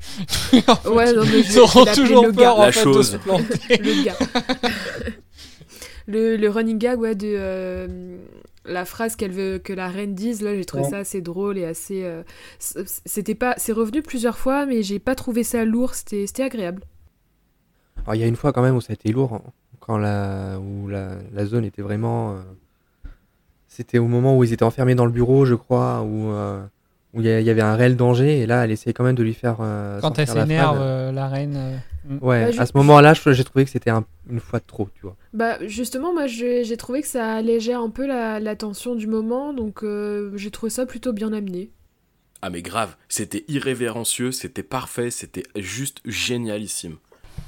Ah, moi ça m'a saoulé. ouais, moi ça me saoule. en fait, alors en fait, je, l'ai trouvé relou à faire cette blague. J'étais là, genre, mais euh, enfin, euh, calme, ta, joie? Et en même temps, euh, j'ai trouvé que ça. bah, que ça crée quand même du lien avec, euh, avec le docteur. Et du coup, je me suis dit, bon, je comprends, enfin, ça, fonctionne, mais moi, ça m'a gavé. Mais je vois le positif derrière. Moi, c'est un peu comme ça, Adèle. C'est ça que je disais tout à l'heure que j'avais envie de la battre parce que son running gag, il m'a cassé les couilles. Enfin, j'en j'en avais, j'en avais- non, mais j'en avais marre. Elle m'a saoulé à faire ça. Si on m'avait dit un jour que j'allais devoir biper Eden. Ce sera pas la, ce sera pas la, dernière fois, t'inquiète. Hein? Elle se lâche. Ouais, bah là, vu l'heure vu l'heure qu'il est. euh, Et le pire, et le pire, c'est que là, on a un invité, donc on peut se dire qu'elle se retient peut-être. Hein. Non, je, je rappelle que non. Jérém, il me connaît, donc c'est bon, il n'y a pas de souci. Oui, oui, on se connaît. Cousin, tu sais, tout ça, tout ça. et, donc? Elle craque. non, mais l'heure qu'il est là, faut pas trop m'en demander non plus. Et la scène de fin sur la moquerie de la famille britannique avec euh, Rose qui essaie de, de titiller le docteur en mode euh, je me moque à outrance et le docteur qui se moque légèrement tout en étant sur la retenue, vous en avez pensé quoi? Moi je sais que j'ai éclaté de rire sur cette scène. Moi, j'ai Euh, bien aimé aussi. Moi, j'ai trouvé ça marrant avec ça, par contre. Ouais, la théorie est juste excellente. Moi, j'étais mort de Mm. rire. Et puis, ça prouvait encore une fois que euh, David Tennant et Rose, ben, ça colle, quoi. Ça match, ouais, c'est clair. Après, j'ai Ouais, trouvé. J'aime bien. euh, Vas-y. c'est vraiment n'importe quoi ce soir, on fait que se couper la T'inquiète, parole. je- bon, je- Et le pire, c'est qu'au montage, ça se verra même pas. Euh, j'ai- J'aime bien ce genre de ce genre de, de rappel un petit peu du présent parce que enfin là pour le coup la famille royale c'est vraiment quelque chose qui est très contemporain et du coup le fait de blaguer là-dessus euh, en fin d'épisode ça ramène un petit peu la série dans un dans le contexte que nous on a aujourd'hui dans, dans l'actualité et du coup j'ai trouvé ça vraiment sympa. Bah du coup c'est exactement ce que j'allais dire en fait, c'est que c'est typiquement britannique en fait de, de rigoler comme ça un petit peu de la famille royale et de tout en pourtant ils les respectent hein. enfin ils, Ouais. enfin, ils adorent leur monarchie hein, les, les britanniques mais euh, mais voilà en fait euh, enfin ils rigolent de, de tout quoi même de ça. Donc, euh, Oui, ils ont un petit sympa. sens de l'autodérision qui est euh, so british et du coup bien agréable quand t'aimes bien les séries britanniques. C'est vrai. Je suis d'accord. D'accord. Donc est-ce que vous avez d'autres choses à voir Ou je repasse un extrait aussi sinon je peux? Oh. Moi, je, je veux juste rendre hommage à Robert qui s'est sacrifié, qui était pourtant un bon personnage que j'ai bien aimé. Ah, Non, sœur ouais, Robert. euh, on- on- Je- je- on J'étais peut en en train de parler me de dire, ce mais passage de qui C'est qui Robert? Bah, c'est Robert, c'est Roro, c'est pas qui c'est Non, mais ce passage, euh, on- il a bien vu que les balles, ça ne faisait rien au loup, et il pense vraiment l'arrêter avec une simple, une toute petite épée. Non, bah ça, moi j'ai bien aimé ce passage, euh, au contraire, parce que. Enfin, j'ai bien aimé le personnage dans sa globalité, mais là, sur ce passage-là, précisément, justement, c'est ça qui, que j'ai trouvé. euh, Peut-être pas beau, mais sympa en tout cas, c'est qu'il sait très bien que ça l'arrêtera pas, mais il donne sa vie pour le ralentir. Et j'ai bien aimé ce truc de. euh, au début de l'épisode, il trahit du coup la reine et la couronne parce qu'il a vraiment pas le choix, il détienne sa femme et tout. Mais par contre, il, il clairement il se repentit après on voit qu'il s'en veut euh, qu'il s'en veut à Ouais. mort et pour le coup à mort vraiment parce qu'il meurt mais on voit qu'il s'en veut vraiment et qu'il est prêt à tout pour euh, pour pour se faire pardonner et je pense pour se pardonner à lui-même euh, de ce qu'il a fait quoi Ouais, c'est vrai. Hmm, Le geste, le, le sacrifice est très beau en effet, parce qu'il veut, il, il veut retrouver son honneur qu'il a perdu en, tra- en trahissant la couronne. C'est bah, vrai que moi je trouve que effectivement c'est un personnage attachant en fait euh, du coup. Euh, parce que bah, déjà pour, euh, pour la situation dans laquelle il se trouve bon le, le mec il est quand même alors déjà on lui fout dans la tronche dès le début que, que, que c'est un traître à la couronne etc qui a commis, une trahison alors que bon ils sont juste pris en otage du coup. Donc enfin bref. Alors après à l'époque à l'époque peut-être que c'était un peu compliqué de d'expliquer ce genre de choses. Mais c'est vrai que je trouve que c'est un personnage qui est vachement attachant. Et puis, euh, mais pour tout, hein, tout, l'épisode, justement, euh, c'est lui qui parle du loup, euh, justement, qui va raconter une histoire de loup-garou pour justement essayer de, faire comprendre un peu à tout le monde, alors, que les, alors que les moines sont juste devant lui. Donc voilà, quoi, il prend quand même. Enfin, je trouve qu'il prend quand même des risques pour. c'est d'ailleurs un passage de l'épisode qui est assez. bah, on revient un peu, c'est sur le dîner. Qui est assez incroyable en fait que, que le gars puisse raconter ça euh, à voix haute sans problème alors qu'il a ses, euh, il a ses geôliers euh, qui, qui sont juste derrière du coup. Après, faut pas oublier que la reine et, et le docteur, ils lui ont un peu harcelé pour qu'il raconte ça, justement. Oui, mais justement, s'ils lui ont, s'ils lui ont dit qu'il le raconterait, c'est que, enfin, s'ils en, s'ils en ont parlé au début, il me semble que ça venait de lui, du coup, quand euh, il a fait visiter un peu toute la maison, euh, puis qu'il a montré le, le télescope. euh, pour, euh, c'est là. Après, tout ça, il n'était pas obligé de le montrer, il me semble. hein. Non, la toute première fois on a entendu parler du loup, c'est euh, la reine qui lui, euh, qui lui dit, euh, qui dit au docteur euh, quand ils sont dans la campagne là que euh, il paraît qu'il y a des loups qui rôdent ici. Et elle était déjà au courant de la légende du loup, euh, la reine. D'accord. Avant même que, avant même que Sir Robert euh, commence à en parler. Et c'est, je crois même que c'est la, la reine qui, euh, qui commence à en parler et qui demande euh, justement à Sir Robert un, un peu plus d'explications. Et au moment où il allait commencer à faire des explications, c'est là où, où le moine euh, l'interrompt. Ok, bon, bah, peut-être. Ouais, c'est bien, hein, il connaît mieux l'épisode que moi, du coup.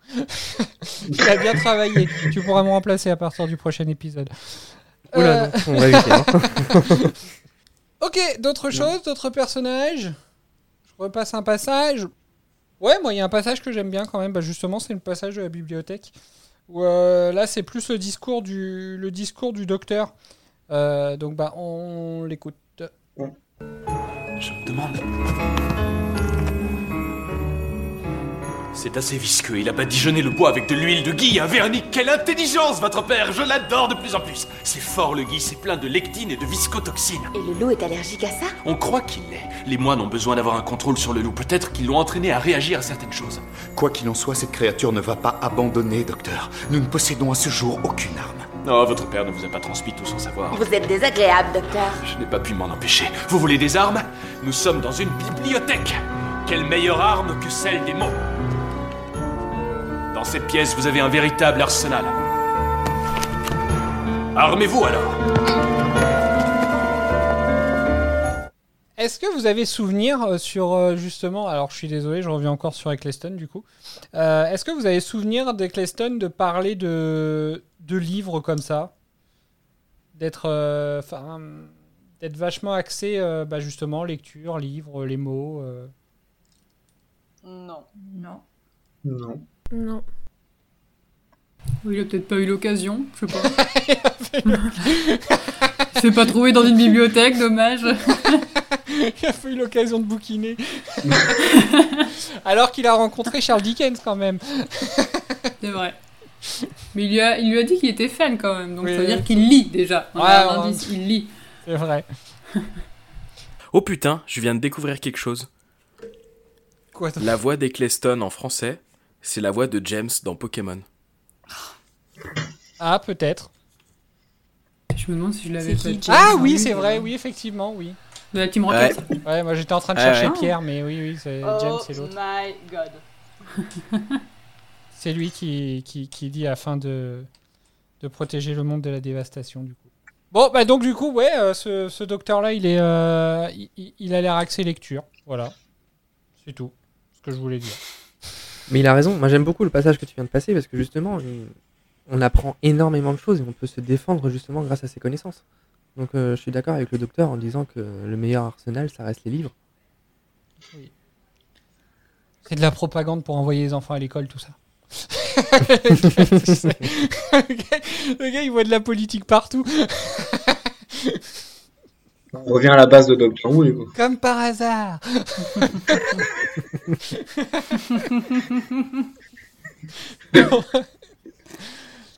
voilà, c'est tout.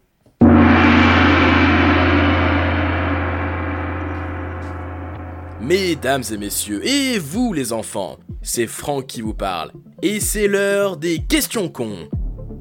Dans cette section, je vais poser une ou plusieurs questions à la con à un ou plusieurs participants du podcast. En fin de saison, je dévoilerai qui est le grand gagnant ou la grande gagnante des questions cons. Tout de suite, la première question. Doraline. Quel est le prénom de la reine Victoria? Victoria Oh, comme c'est dommage, c'est une mauvaise réponse.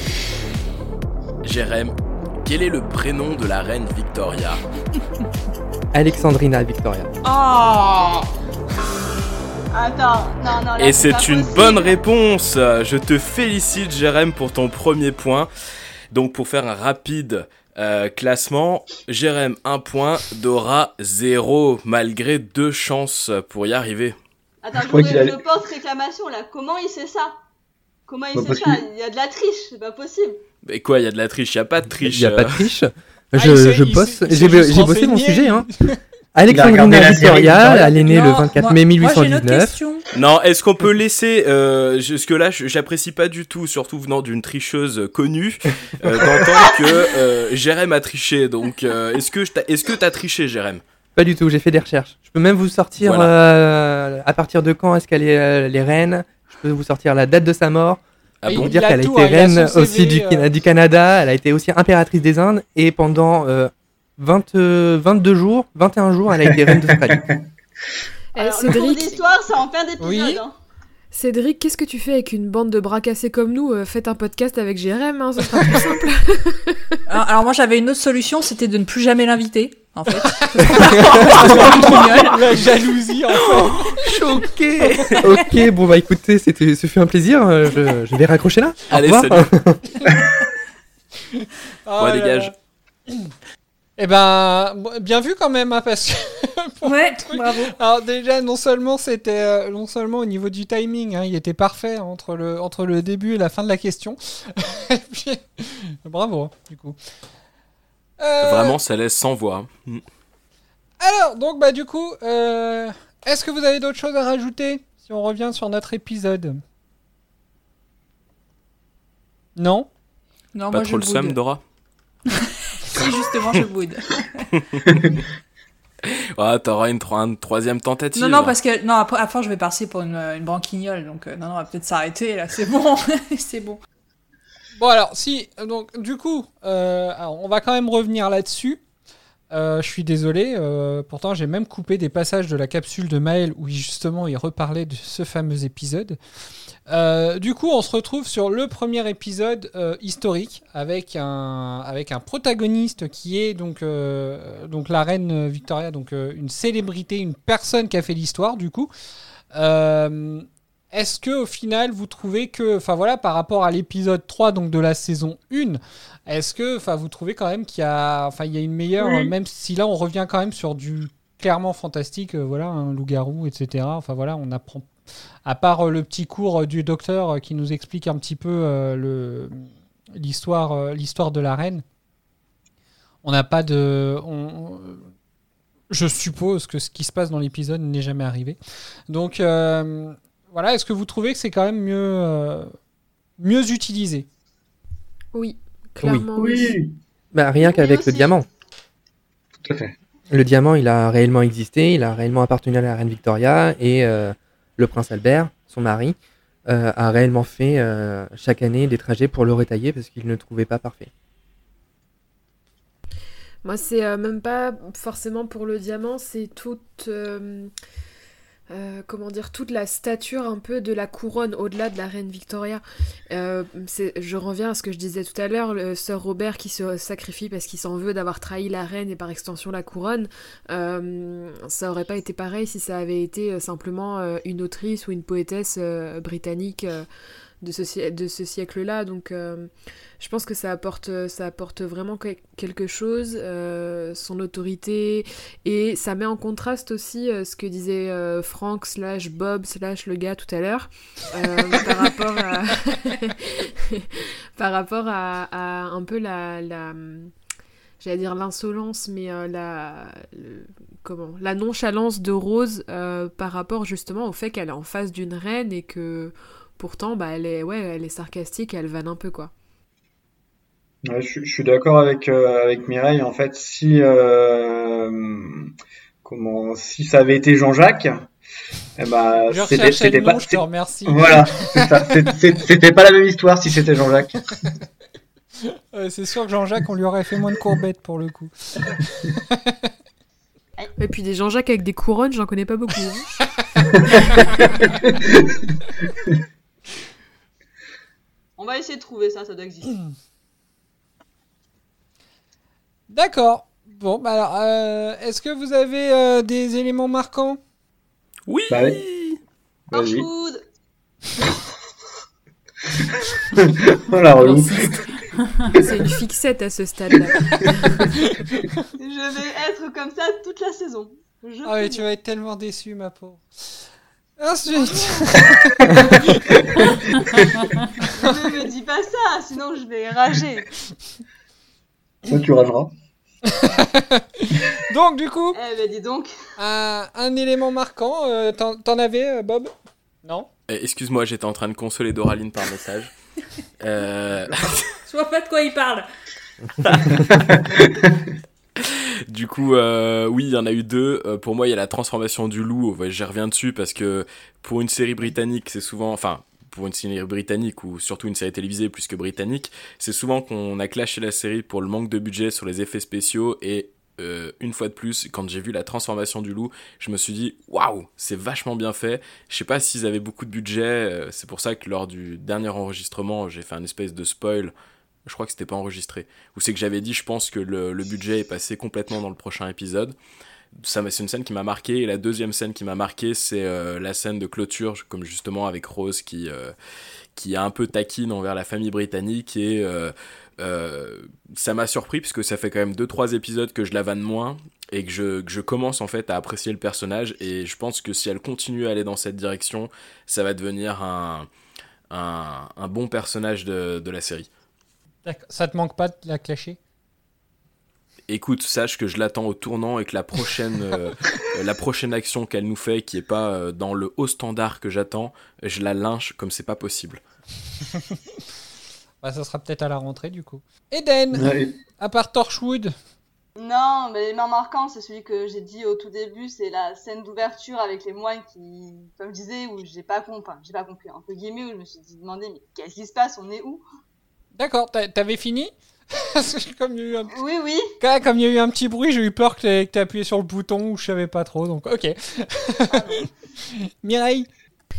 Euh, bah moi comme j'ai dit j'ai aimé vraiment tout l'épisode donc euh, j'ai j'ai beaucoup de scènes que j'ai aimées euh, la scène de clôture où il va de la famille royale la transformation du loup comme a dit euh, Franck c'est euh, c'est vraiment une belle scène Euh, la scène bon c'est peut-être mon petit cœur d'artichaut mais euh, la scène euh, du baiser entre sœur Robert et sa femme justement un peu un truc d'adieu là c'était assez poignant quand ils se font courser par le loup, c'est, enfin, la tension elle est vraiment forte. Donc, je crois que c'est tout l'épisode qui est marquant en fait pour moi.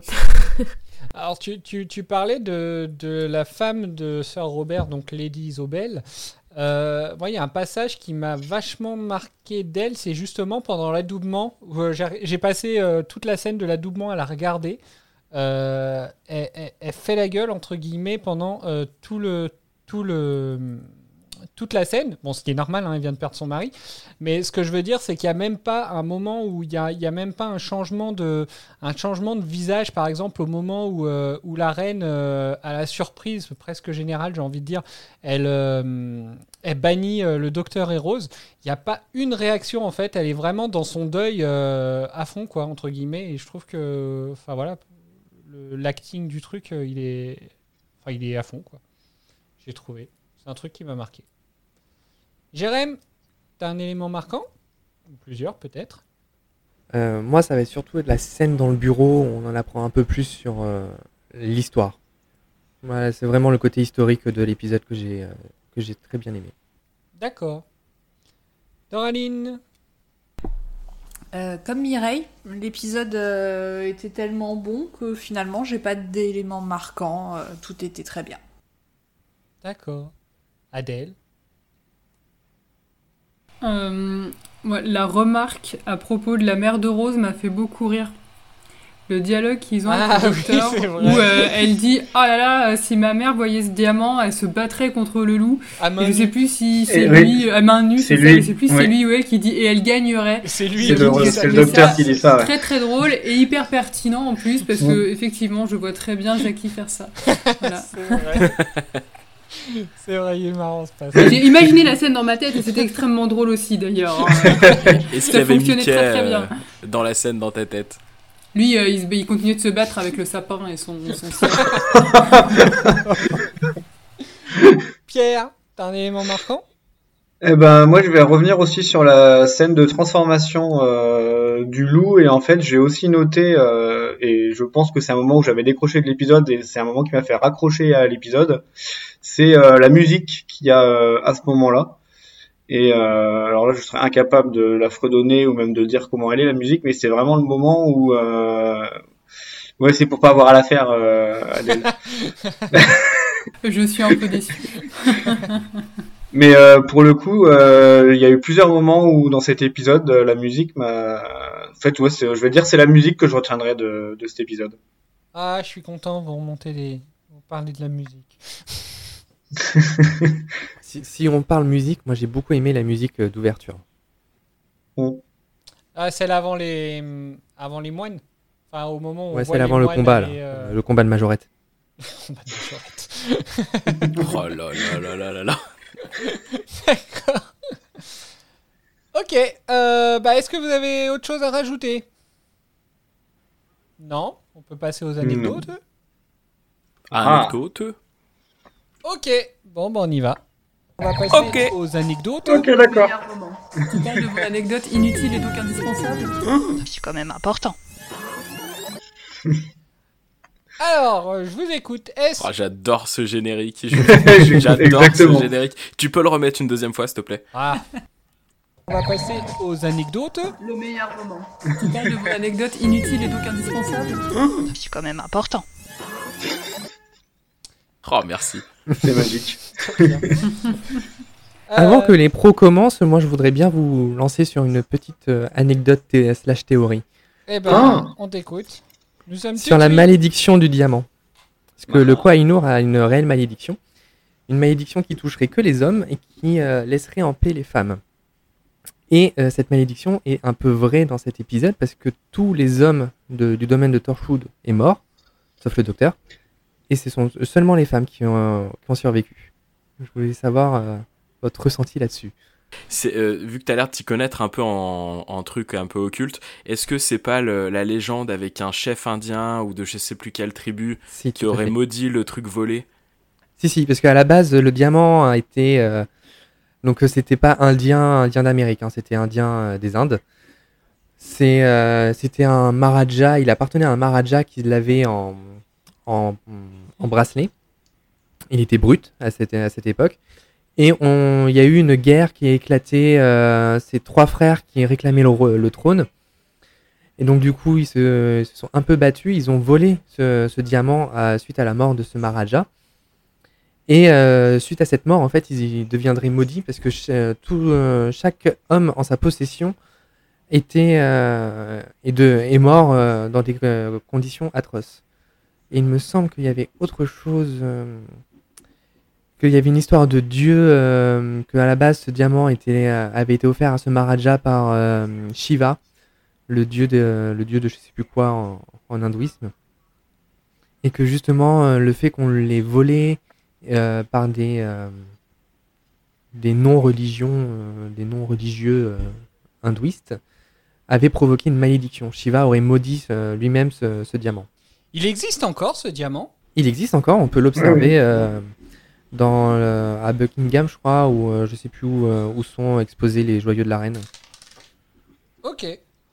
C'est vrai qu'il y a eu des euh, vrais décès, je crois, autour de ce diamant. C'est ouf, Ah hein, oui, quand oui. même. Est-ce que c'est vrai Est-ce que c'est pas vrai? Ça laisse songeur quand même. Non, non, mais la malédiction elle existe réellement. Il faudrait que je te retrouve l'article euh, sur, euh, sur ce diamant, mais euh, c'est c'est incroyable. Eh ben, merci. Euh, bah, Est-ce qu'on n'enchaînerait pas sur euh, du coup les anecdotes euh, On avait des anecdotes sur la reine, je crois? Tout à Bon, fait. Pas moi du coup, mais. Tout à fait. Une, une bonne transition. Oh là là, qu'est-ce qu'elle fait ça bien. Euh, oui, donc il y a plusieurs euh, plusieurs anecdotes euh, sur euh, sur la reine. La première, c'est que alors elle n'était pas hémophile, mais elle était tout de même porteuse, comme plusieurs de ses filles. Et euh, il y a eu notamment l'un de ses fils, le prince Léopold, qui euh, qui l'était et qui est mort d'une hémorragie cérébrale. Euh, et en fait, c'est en, alors ça je l'ai appris du coup, mais en raison, en raison d'un dysfonctionnement de la maladie génétique, les victimes sont presque tout le temps les hommes et les porteuses sont des femmes. Donc c'est assez euh, assez bizarre. Mais après, je m'y connais pas plus, euh, je m'y connais pas plus que ça. Euh, sinon, je sais que Cédric a adoré le dire, mais euh, le titre anglais de l'épisode, euh, Tooth and Claw, donc c'est dents et griffes, ça fait référence à une, une strophe euh, du poème préféré de la reine Victoria. Euh, c'est un poème qui a été écrit par Alfred Tennyson et qui l'a réconforté justement après la mort de son mari, le prince Albert. Et euh, sinon, avant, avant de s'appeler euh, Tooth and Claw, le titre provisoire de l'épisode, c'était Queen Victoria, tout simplement. Et euh, sinon, euh, À chaque, fois. À chaque fois, les premiers titres, ils se foulent pas. hein. Euh, Dickens, c'était euh, My Name is Dickens, Charles Dickens, et puis euh, là, c'était euh, Queen Victoria, du coup. Bah, peut-être que ça a une bonne manière de cacher euh, le contenu de l'épisode, parce que Tooth and Claw, ça donne un peu l'idée déjà de ce qui va se passer, alors que Queen Victoria, vu que tu vois la reine au bout de deux minutes, euh, Oui, c'est sûr. tu serais moins à même de savoir ce qui va se passer derrière.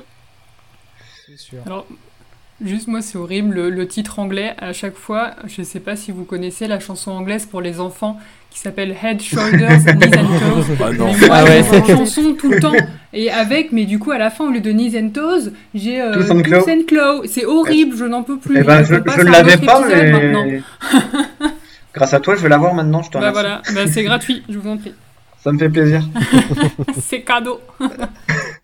Et du coup, j'en ai une petite dernière euh, sur la reine. C'est euh, en fait la phrase que Rose euh, cherche à faire dire à la reine. C'est euh, une phrase qu'elle a vraiment prononcée, mais personne ne sait à quelle occasion. Et donc, alors la phrase que la reine a dit en vrai, c'est We are not amused. Et euh, Rose réussit à lui faire dire dans l'épisode I am not amused. Donc c'est quasiment euh, quasiment la même chose. C'est. Alors, c'est. Elle Eh, l'aurait Attends, dit on peut, qu'une on peut avoir la traduction, s'il te plaît? Bah, je, Jérém l'a donné dans quand il a fait son résumé, mais euh, Nous ne sommes guère amusés ou euh, Voilà. cela ne, ne, ne nous amuse guère, un truc dans le genre. Ah oui, d'accord, oui, merci. Non, parce que j'ai- c'est c'est 22h39, j'ai pas envie de faire d'efforts, je suis désolé. bah, je suis pas amusé quoi, littéralement. Ah, mais tu vois, je pensais qu'elle elle avait dit cette phrase dans un contexte bien particulier, bien historique, que euh, c'était une phrase qui lui était propre. Voire Eh même bah, pas du plusieurs tout. fois. Moi, je pensais que c'était même quelque chose qu'elle avait dit plusieurs fois. Enfin, qu'elle avait par exemple l'habitude de dire, quoi, du coup. Bah, euh, du coup, ouais, euh, bah, l'épisode peut-être laisse qu'elle- sous-entendre ça. Peut-être qu'elle l'a dit plusieurs fois, mais en tout cas, ça a jamais été. Enfin, personne ne sait à quelle occasion elle l'a, elle l'a vraiment dit. Ok. Merci. Thank Ensuite, you. est-ce que je lancerai pas une anecdote de Maël Bon, que du coup. euh, que du coup, Adèle a Celle que. Adèle a cloché. Allez, on commence par celle-là, du coup.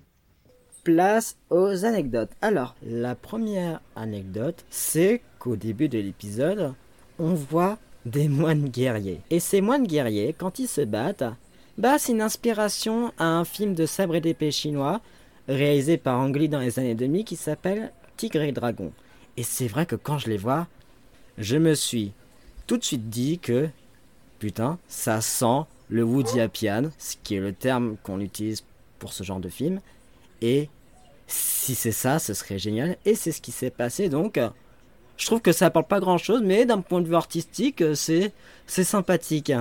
Voilà pour la première. Je, je passerai la suivante un peu plus tard. Mhm.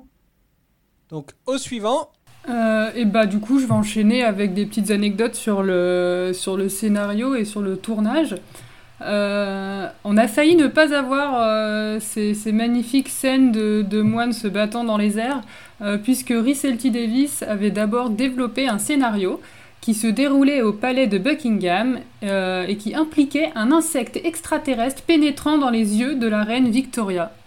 Voilà, et au final, ça n'a pas plu à l'équipe de production parce que c'était pas ce qu'ils avaient prévu et le scénario a été rejeté.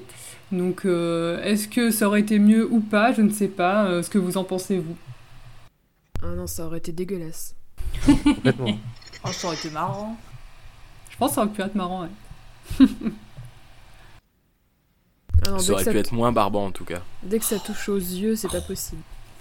Ouais, Les effets être un spéciaux peu sont dégueu. exactement ouais, pareils. visuellement, ouais. Et ensuite, une anecdote euh, un peu sympa, mignonne. Euh, les actrices Michelle Duncan, qui joue Lady Isobel, et Jamie Sive, Sives, je sais pas comment on dit, euh, qui joue le Captain Reynolds, ne pouvaient pas participer au travail de première lecture, qui consiste en fait à, où tous les acteurs se réunissent pour lire une première fois le script. Donc comme ils n'étaient pas là, euh, il a été demandé aux parents de David Tennant de jouer ces deux rôles parce qu'ils étaient euh, justement là en visite, euh, pour, euh, de- en visite des lieux de tournage, vu qu'ils sont eux-mêmes écossais. Euh, ils étaient ravis qu'on leur propose et ils ont même euh, visiblement été choqués qu'on ne leur donne pas finalement le rôle euh, en fin de compte pour de vrai. Voilà. Et je crois que David Tennant leur a répondu qu'il fallait qu'ils redescendent sur Terre quand même un petit peu. voilà. J'aime ce genre d'anecdote. Sympa. Eh ben, du coup, on va faire un petit point euh, accent à présent. Euh, donc, lorsque le docteur se fait passer pour un médecin écossais, euh, David Tennant parle en fait avec son propre accent. C'est la première et la seule fois où il le fera euh, dans Doctor Who. Et au passage, il prétend s'appeler euh, Dr James McCrimmon. Euh, et en fait, il emprunte le nom d'un compagnon du second docteur, écossais lui aussi. Et au départ, euh, le docteur et Rose euh, étaient tous les deux censés simuler des accents écossais et les perdre au fil de l'épisode. Euh, et en fait, le Rose a un accent euh, horrible et du coup, ça a mis fin euh, au gag. Ils l'ont pas fait. Tellement elle n'arrivait pas à le faire. Est-ce que c'est euh, pour ça qu'ils ont fait un, un accent, euh, comment ça s'appelle? Un accent un peu de, de campagnarde L'accent forcé qu'elle fait dans un, un moment. J'ai pas écouté en VO, donc je sais pas ce que ça donne. Bah justement, il y a une scène au début où euh, le Rose euh, force son accent et du coup le docteur lui dit bah non mais euh, laisse tomber quoi. Ouais, j'ai- beaucoup aimé cette scène. Mais même en VF, du coup, ils font un truc comme ça. euh, effectivement, elle parle un peu comme, euh, je sais pas, une espèce de, de paysanne. Elle a un espèce d'accent chelou et du, justement pour que lui puisse répondre, euh, t'arrêtes ça tout de suite. C'est vrai. C'est drôle ces histoires d'accent parce que du coup, euh, dans l'épisode précédent, c'était euh, c'était Rose qui pouvait parler avec sa propre voix et son propre accent. Et puis euh, dans cet épisode-là, c'est David Tennant du coup. Ah bah quand même, je me suis dit il va le dire. Bah ouais.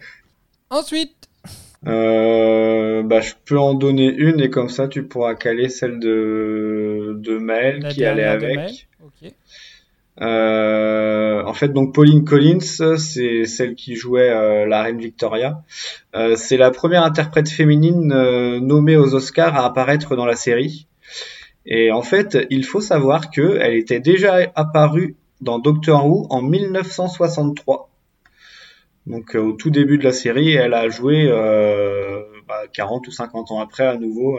donc elle a joué dans la version classique de la série et dans la version de 2005. Oh, c'est trop drôle ça.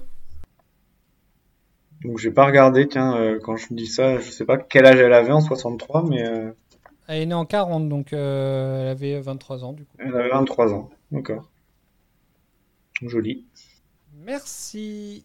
Donc bah, je vais passer la dernière anecdote de Maël.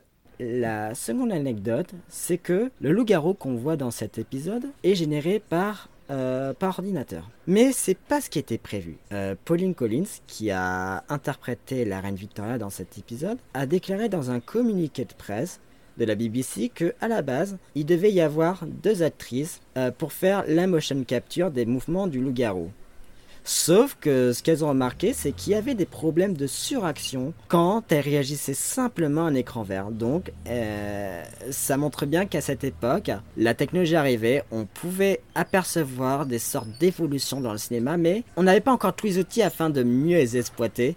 Et, et donc c'est pour ça qu'on a ce genre de résultat et que euh, bah, l'ordinateur, ça a permis de... euh, de faire des trucs solides en attendant de pouvoir mieux l'exploiter parce que quand on voit maintenant tout ce qui concerne la motion capture, bah c'est c'est carré, c'est c'est quelque chose de, de très de, de très concret. On le voit dans Le Seigneur des Anneaux par exemple ou dans euh, ou dans la dernière trilogie de la planète des singes. Attends, pourtant, Le Seigneur des Anneaux, c'est pas sur la même époque que, euh, que cette saison de Doctor Who? C'est même plus tôt, non? C'est un peu C'est avant, ouais. début des années 2000 C'est 2001, euh, je crois, le, Le premier, non? Ouais, c'est ça. Et du, du coup, j'ai pas compris, dans Le Seigneur des Anneaux, c'est quoi? C'est du CGI ou c'est du motion capture? Motion capture. Ouais, tu vois, ouais, ça a 20 ans du coup la techno. Euh, attends, le motion capture, c'est bien le truc avec. Oui, c'est ça, où t'as les picots sur toi et. Euh, ça Ouais, c'est ça, ouais. mouvement, Oui, ouais. c'est Gollum. Ok, bon bah du coup je vais enchaîner avec euh, deux anecdotes spéciales Rose. Euh, donc à un moment du tournage, euh, les cheveux de Rose ont malheureusement pris feu.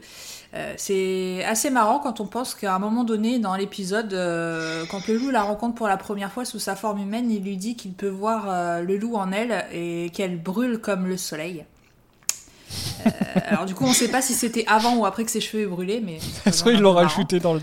Ça se trouve, ils l'ont rajouté dans le scénario. Ils ont, pour la ils ont vanner un modifié, ouais. Ils ont modifié le texte juste pour pouvoir dire ça. Ça se trouve, elle le savait même pas. Attends, ils se foutent de ma gueule là ou quoi la vanne.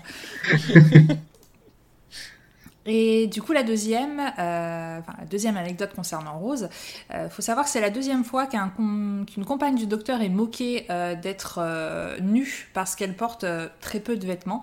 La première fois, c'était dans Doctor Who Ghost Light Part 1 en 1989. Voilà. Très bonne, très bonne année d'ailleurs, au passage. Merci bien. Euh, alors, pour. Euh, tu- attends, juste une question pour vous les, les connaisseurs. Euh, quand, euh, quand, quand, ils, quand ils disent qu'elle qu'elle est nue, moi ça m'a beaucoup fait rire, mais je suis peut-être passé à côté de la vanne. Je pensais vraiment que c'était parce que euh, sa tenue, on va dire, euh, des années 2000 faisait vraiment euh, très excentrique pour euh, l'époque victorienne.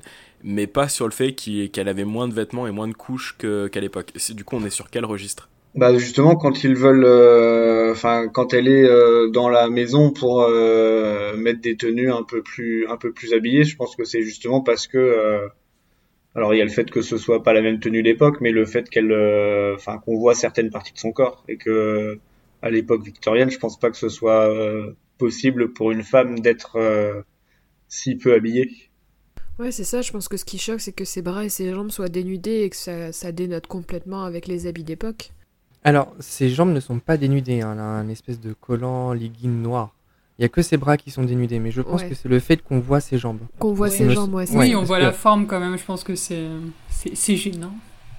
parce qu'à oui, l'époque, ok, donc ouais, c'est vraiment le manque de couches, quoi. Ok. Oh, Et donc, pour terminer, tu voulais dire quelque chose, Cédric, ou tu... je voulais corriger Pierre. Vas-y. Ah, vas-y. Ah, corrige-moi. T'attends t'attends ça depuis une saison, alors vas-y. non, non, mais c'est qu'en fait, t'expliquais tout à l'heure que la donc Pauline Collins euh, avait joué dans Doctor Who en 63, mais c'était en 67 du coup. Ah.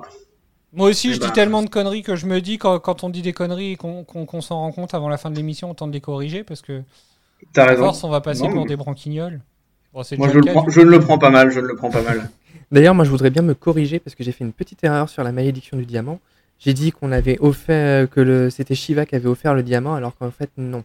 On c'est le diamant qui a été découvert il y a plusieurs milliers d'années, qui a été offert au dieu Shiva, et un jour un homme a dérobé ce diamant qui ornait une statue à l'effigie euh, de ce dieu.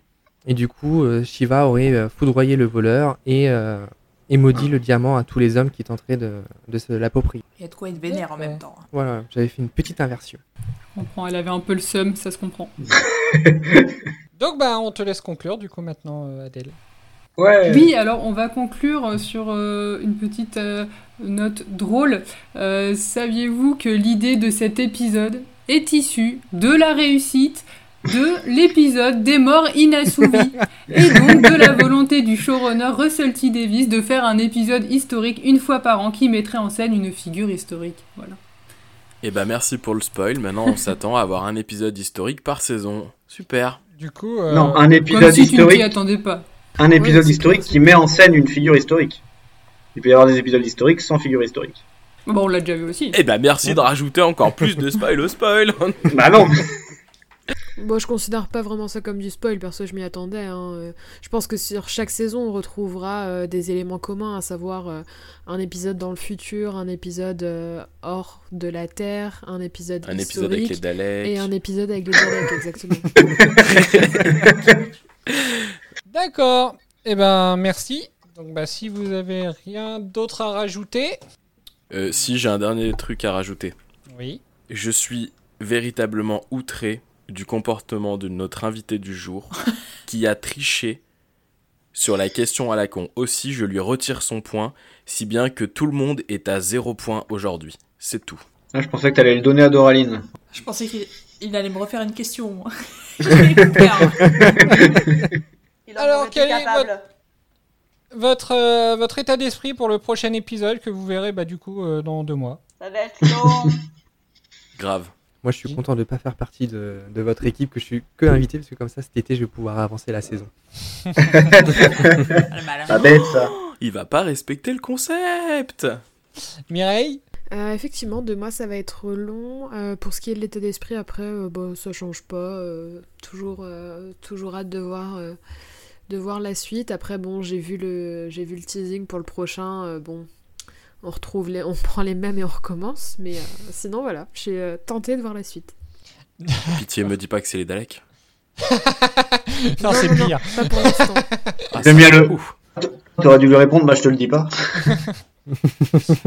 Euh, ok, euh, Jérém, content de ton expérience avec nous? Très content, ouais.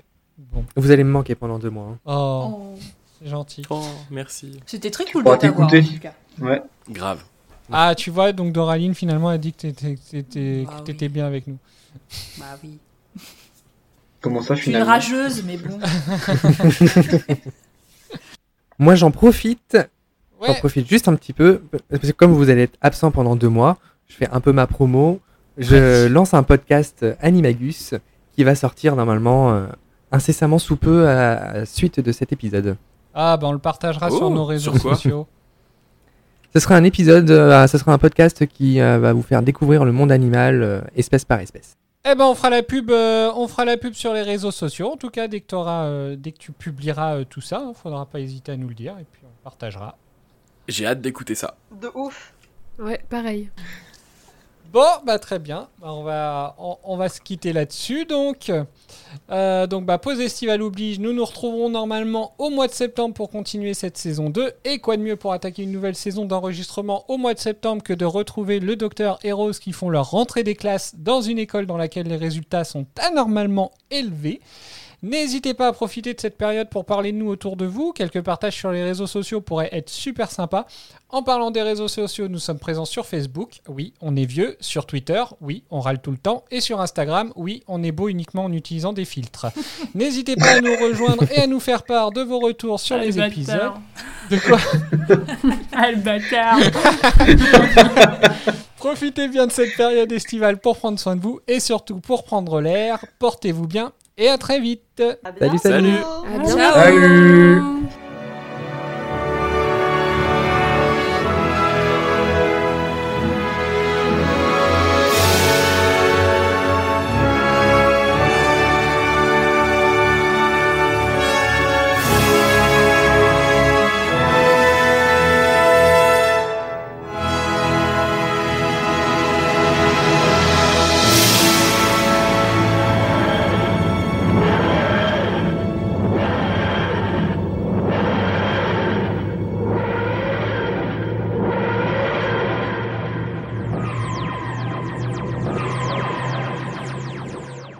notre premier invité aujourd'hui.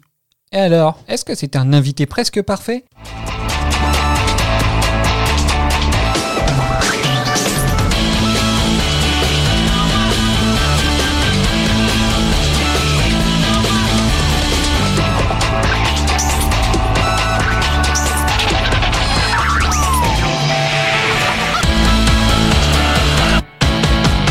Alors, d'abord, nos podcasteurs, qu'est-ce qu'ils ont pensé de notre invité?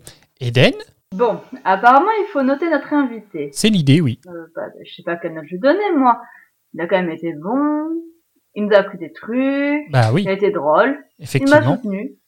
Mhm. Mais bon, c'est mon cousin. Je peux pas non plus lui mettre une mauvaise note, quoi. Sinon, j'aurais plus de cadeaux à Noël.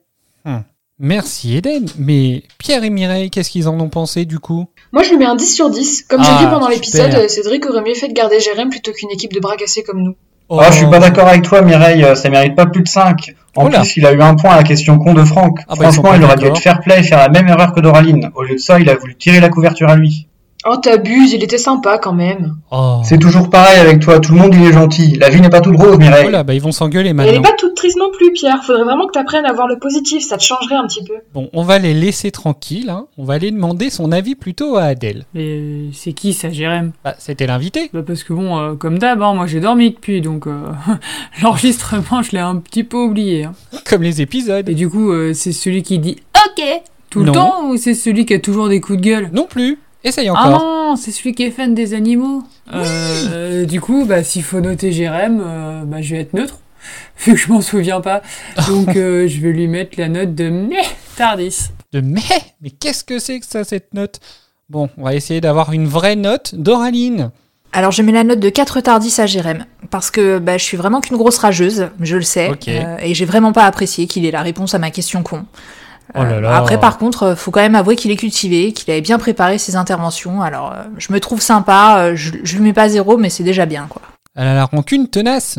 Et Bob, qu'est-ce qu'il en a pensé, Bob? Alors, j'ai l'occasion de donner une note à Jérém pour sa participation au podcast Retardis Expérience et plus particulièrement Oui. sur ce dernier épisode. Donc on t'écoute. Si je suis tout à fait honnête avec nos auditrices et nos auditeurs, j'ai adoré enregistrer ce Oh. podcast avec ce gars. Il va nous refaire puisque, l'émission. euh, déjà, il est, il est super sympa et en plus, il nous a apporté beaucoup de connaissances autour Non, mais notamment une du diamant, mais aussi euh, de connaissances autour de la reine Victoria. Une note, Vous savez le passage où il a triché, où il nous a euh, lu un petit peu Wikipédia. est long.